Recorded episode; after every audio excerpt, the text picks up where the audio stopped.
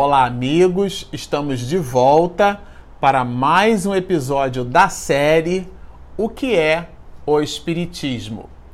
Este o episódio de número 34. Bom, como a gente comentou no episódio anterior, nós vamos trabalhando essa segunda parte da obra O que é o Espiritismo no diálogo de Kardec com o cético, ele vai explorando Allan Kardec nesse diálogo, né, vários aspectos. E o aspecto que a gente vai trabalhar no episódio de hoje, ele, o próprio codificador, chamou aqui de dissidência. Isto é, uma espécie de conflito. Então, ele essa forma é uma forma bem didática né, que Kardec encontrou de fazer com que a gente depreenda a obra.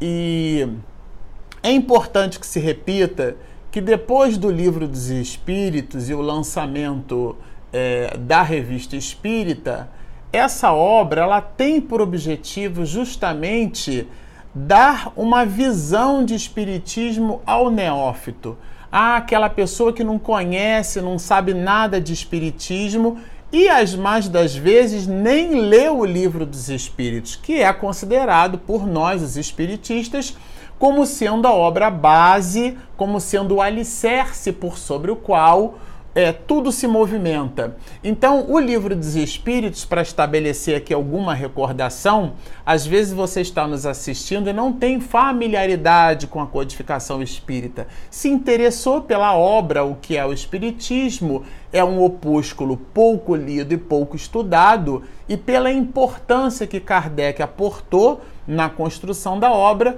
nós entendemos ser importante traduzi-la é, em episódios, transformando nessa série. Mas por uma coisa ou por outra, o primeiro livro que Allan Kardec lança, que é o livro dos Espíritos, ele é um livro dividido em quatro partes.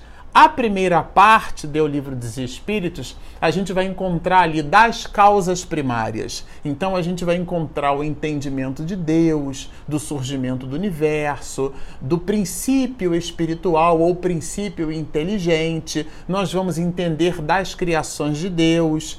E depois, entendendo ah, justamente o espírito como sendo uma das criações da divindade, nós vamos estudar na segunda, quarta parte da obra o mundo espírita ou o mundo dos espíritos. Vamos entender que erraticidade é o local onde os espíritos ficam, que um espírito errante não é aquele que erra, é aquele que está, que permanece na erraticidade.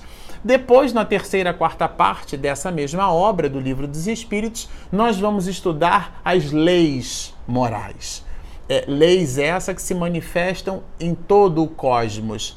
E por último, e não menos importante, a quarta parte do Livro dos Espíritos, das esperanças e consolações. Há quem diga que a obra A Gênese surge dessa primeira parte do Livro dos Espíritos, né? Depois, a segunda, é, quarta parte da obra, há quem pense que o céu e o inferno seria dali derivado. É, a, a, ter, a, a terceira, quarta parte da obra das leis morais a que nos diga que é dali que Kardec tira, por exemplo, insumo para estudarmos o Evangelho. Ele então descortina o Evangelho segundo o Espiritismo. E a quarta parte, e não menos importante, das esperanças e consolações, é, há quem diga que é dali que surge o céu e o inferno. Aliás, eu falei da segunda parte, a segunda parte seria uma derivada dando-nos o livro dos médiuns, porque trata do mundo espírita ou o mundo dos espíritos, dessa relação causal né, entre o homem e a realidade desse mesmo homem agora na erraticidade. Esse material é um livro denso. Às vezes, para a pessoa que se apresenta na casa espírita ou para a pessoa que quer estudar espiritismo e ela se vê ali abraçada com terminologias novas, com conceitos novos, é, é aquilo às vezes para ela é muito denso. Então o próprio codificador construiu, é, criou esse opúsculo, o que é o Espiritismo, para dar uma visão inicial básica de Espiritismo. E essa é, e esse material, ele então o divide em três grandes partes. Nós estamos numa das partes dessa obra que ele transformando em diálogo, ele dá informações e, e conhecimentos para os neófitos a respeito de espiritismo. Bom, feito esse koan para nós nos contextualizarmos, a gente prefere fazer assim. Eu sei que alguns, muitos de vocês, é, visitando o nosso canal, assistindo o material que a gente aqui posta, já estão super habituados com essas questões. Mas felizmente ou infelizmente, nem todos de nós temos assim uma certa profundidade nessas questões. É um vídeo que a gente lança na internet, né? Então fica aí aberto para qualquer um assistir. A obra, o que é o espiritismo, é uma espécie de estudo sistematizado da doutrina espírita. Aliás, na própria introdução da obra, Kardec coloca que ele serve tanto para o iniciante como aqueles de nós que já nos intitulamos já é, já não tão iniciantes assim na doutrina espírita. Já teríamos então lido o livro dos espíritos, alguns, muitos de nós, o próprio livro dos médios e algumas outras obras da codificação. Mas ele, didático, é um professor, ele constrói essa obra, ele dá nessa obra a possibilidade da pessoa sair da inércia mais numa direção e sentido mais efetiva, com um grau de assertividade maior tá certo? E aqui nós vamos estudar aquilo que o próprio codificador chamou de, de dissidência, né? Tudo aquilo que dá ideia de conflito. E ele abre com uma pergunta desse visitante. É, e esse visitante vai dizer assim: essa diversidade na crença com que chamais uma ciência é, parece-me, a sua condenação. Se ela se baseasse em fatos positivos, não deveria ser a mesma na América e na Europa? Isso aqui é bem interessante, porque é como se pretendêssemos afirmar que um pensamento científico, como em sendo ciência, ele é o mesmo é, em todas as partes do mundo. Um experimento ele é considerado um experimento científico quando você pode reproduzi-lo em qualquer parte do mundo, né? Isso daí, então, é, desde Galileu Galilei, a gente absorveu a ideia de que a diferença entre crença é, e, e, verdade, do ponto de vista científico, é a capacidade de produzir experimentos. Eu preciso experimentar. E a metodologia, o método científico, que é o método da experimentação, ele produz nesse ato da experimentação, que é baseado em técnicas, ele produz resultados que podem ser é, repetidos em qualquer parte do mundo. E tra trabalhando o tema de incidência, né, considerando aqui que, que esses fatos é, esse visitante faz nos perceber que ele não, eles não poderiam ser igualmente é, reproduzidos em todos os cantos do mundo, isso daria aquilo que a gente chama de ciência em espiritismo uma certa objeção. Aí Kardec diz assim: a isso responderei primeiramente que tal divergência só existe na forma, é, sem afetar o fundo. É, eu achei essa colocação pertinente, aliás, muito pertinente, porque as mais das vezes nós nos atemos a detalhes completamente supérfluos. E ele é, vai dizer justamente isso: olha, não constitui um antagonismo radical nos princípios, porque a forma de observar os detalhes, ela de verdade pode ser essa forma particular. Aliás, esse não é um privilégio da doutrina espírita.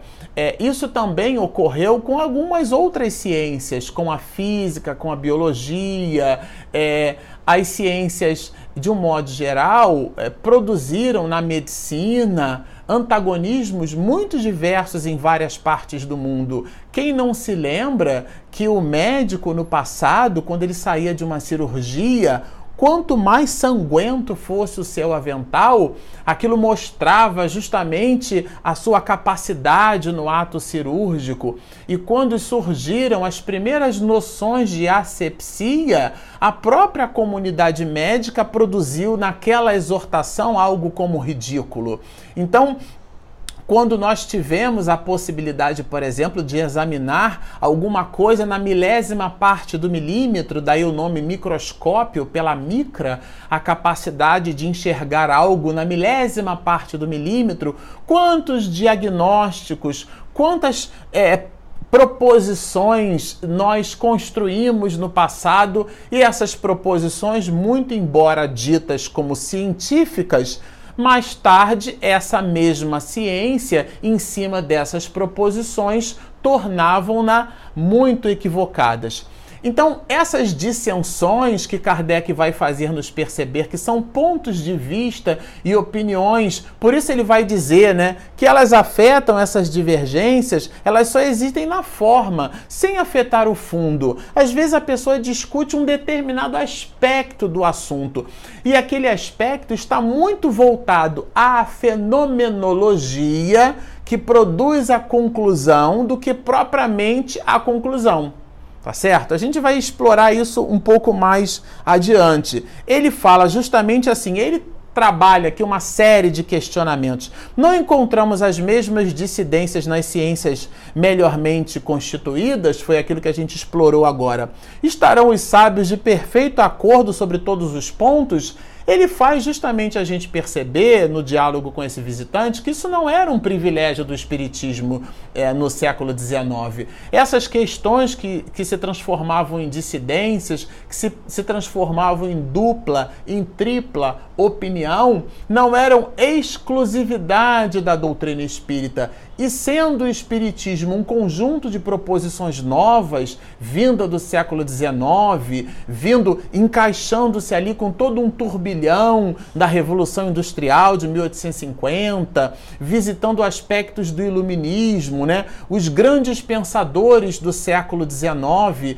que a gente pode perceber, inclusive na literatura, a gente vai encontrar Victor Hugo, ou Vitor Hugo, como alguns gostam de chamar, produzindo a obra obra Os Miseráveis, nós vamos encontrar dentro do painel é, é, político do século XIX, Napoleão Bonaparte produzindo nas, nas dinâmicas de guerra a liberdade da França em cima da opressão da Inglaterra, dentro da tríade liberdade, igualdade e fraternidade. Então, o, a Europa pulsava naquela época. É importante entendermos a contextualização e algumas, muitas ciências começavam a, em cima de seus pródromos, da su, do, da su, do seu conjunto de saberes, a fincar bandeiras. E o Espiritismo iniciava esse processo justamente visitando uma pavimentação construída entre o final do século XVIII e o início do século XIX. Tudo isso pondo luzes a uma nova ciência e Kardec, no diálogo com esse visitante, faz com que o visitante perceba, na verdade, faz com que a gente perceba, né, porque é um, é um diálogo didático de que o Espiritismo, àquela época e que ainda hoje, visita algumas controvérsias, algumas divergências, algumas dissidências de ponto de vista que de verdade, de verdade, não são privilégios essas dissidências do Espiritismo, mas sim do próprio caráter humano. E vai ele dizer. Referindo-nos ao Espiritismo, não será natural que, ao surgirem seus, os primeiros fenômenos, quando eram ignoradas as leis que os regem, cada pessoa tivesse um sistema que houvesse encarado os fatos de um modo particular. Quer dizer, já que era uma ciência nova, com proposições novas, é aquilo que a gente vai encontrar como sendo ponto de vista. Cada um produzia o seu ponto de vista, cada um fazia pensar e valer a sua maneira, a sua forma de ver o Espiritismo no seu nascedouro. E ele vai dizer assim: bastaram apenas alguns anos para que ficasse estabelecida a unidade grandiosa que hoje prevalece na doutrina. É importante é, a gente repetir aqui que o livro dos Espíritos ele nasce em 18 de abril de 1857, portanto em 1857. O, a revista Espírita é, ela nasce em 1858, portanto um ano depois. E esse opúsculo em 1859, né? em junho de 1859, a primeira edição do que é o Espiritismo. Nós começamos esse, esse material, o estudo dessa obra, lá pelo pós-fácil. Então, lá nos primeiros episódios dessa série, a gente dá um conjunto de explicações sobre o surgimento da obra, né?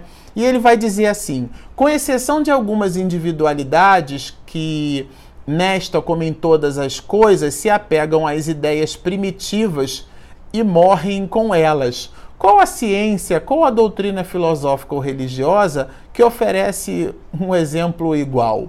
Porque o Espiritismo, em pouquíssimo tempo, ele amealhou adeptos. Nós fizemos aqui, discorremos algum, algumas eh, situações que representavam o painel da Europa no século XIX. Então é como se nós, naquela época, estivéssemos ali sedentos por uma realidade. Porque é, é, importante que se diga que numa determinada fase da história da humanidade, nós como religiosos, nós nos posicionávamos assim, não, Deus pode tudo.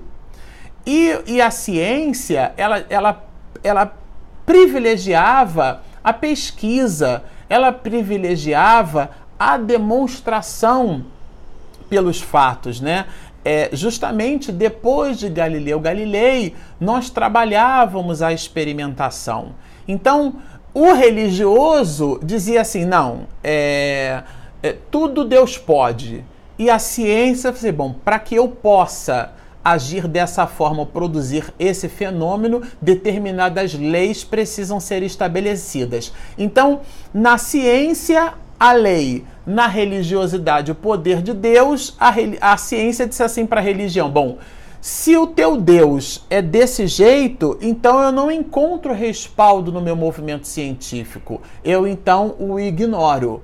E a religião, por sua vez, dizia: bom, se, se você ignora o Supremo Senhor é, do universo, então, como religião, eu não posso abraçar os seus princípios é, científicos. Estabeleceu-se uma certa dicotomia, isto é, é como um Y, onde eu tivesse um caminho e um conjunto de percepções com vistas ao entendimento de Deus é, dentro do, do, de uma proposta religiosa e uma negação desse mesmo princípio num viés científico, fazendo um, uma espécie de contraponto. É nesse panorama que surge a doutrina espírita, fazendo uma espécie de união. É o elo que, que estabelece justamente é, é, a junção entre os aspectos da ciência e os aspectos da religião. E ele vai nos estabelecer, Kardec vai promover a seguinte pergunta: é realmente curioso ver as puerilidades a que recorrem os adversários do Espiritismo. Não indicará isso uma falta de argumento sério?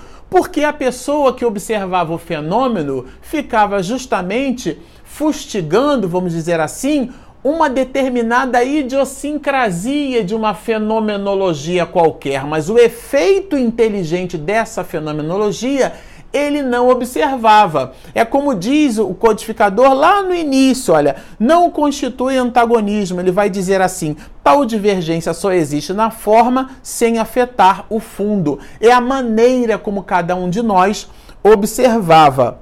É, porque, é, e a gente faz questão de destacar isso aqui, porque essa maneira ela era cercada de zombaria, Muitas pessoas, é, nós citamos isso aqui em episódios anteriores, é, elas buscavam o embuste nessas mesmas manifestações, eu os encontrava. Então, tudo isso criava para o início do Espiritismo um, um contragosto muito grande. É, Kardec se viu às voltas com isso. E ele vai dizer, o codificador, justamente assim: olha, é, ele vai falar que, que o Espiritismo teve um avanço muito grande é, com apenas 10 anos de vida. Isso aqui a gente quer relembrar, nós citamos anteriormente, mas é, nós estamos estudando a sexta edição. Como a gente está estudando a sexta edição e diante, a primeira edição é de 1857, mais 10 anos, porque ele fala aqui com apenas 10 anos de vida, então seria 1857 mais 10, 1867. Mas é importante que se diga que a sétima e a oitava edição que foram as últimas edições que tiveram modificações de Allan Kardec, datam de 1868. Esse material que a gente está estudando, ele é um material da sexta edição francesa, que não sofreu nenhuma modificação, quer dizer, não teve nenhuma, nenhuma estrutura nova posta por Kardec, nenhuma modificação do codificador, a não ser tiragens dessa mesma edição. Então, fica então entendido. E aí, para finalizar, ele vai nos dizer assim: para aniquilá-lo, não era bastante dizer, isto não se dá, isto é um absurdo. Seria necessário demonstrar categoricamente que os fenômenos não se produzem, não podem produzir-se. E é o que ninguém ainda fez. Porque as pessoas criticavam pelo ato de criticar. Isso aí não existe. Não, isso aí não funciona assim. Não, isso não se dá desse jeito. E o codificador, um homem de ciência de sua época, disse: não, negar algo não é produzir senioridade pelo simples ato de negar. É preciso que se estabeleça uma proposição contrária dentro da manifestação da negação. E isso ninguém fazia. As pessoas criticavam, às vezes, a forma como a, como a fenomenologia se dava, mas o fenômeno em si ninguém era capaz de criticar. E isso Kardec deixa nessa parte sobre dissidências bem claro para o nosso estudo e para a nossa reflexão. Bom, ficamos por aqui. No episódio seguinte, a gente vai estudar fenômenos espíritas simulados, que é a capacidade justamente de produzir embuste em cima da fenomenologia. Kardec traz algumas informações a esse respeito para o nosso estudo. Bom, se você ainda não baixou o nosso aplicativo, nós temos um aplicativo. Ele está disponível na Google Play na Apple Store gratuitamente. Chama-se Espiritismo e Mediunidade. E para você que está nos assistindo, mas ainda não se inscreveu no nosso canal, não perca tempo. Clique ali embaixo, inscreva-se, do lado tem um sininho. Quando a minha esposa termina a edição e faz o upload do material, você recebe uma notificação e fresquinho você fica sabendo do novo vídeo que nós postamos. Então, baixe o nosso app, inscrevam-se no nosso canal, estudem conosco, sigam-nos e muita paz.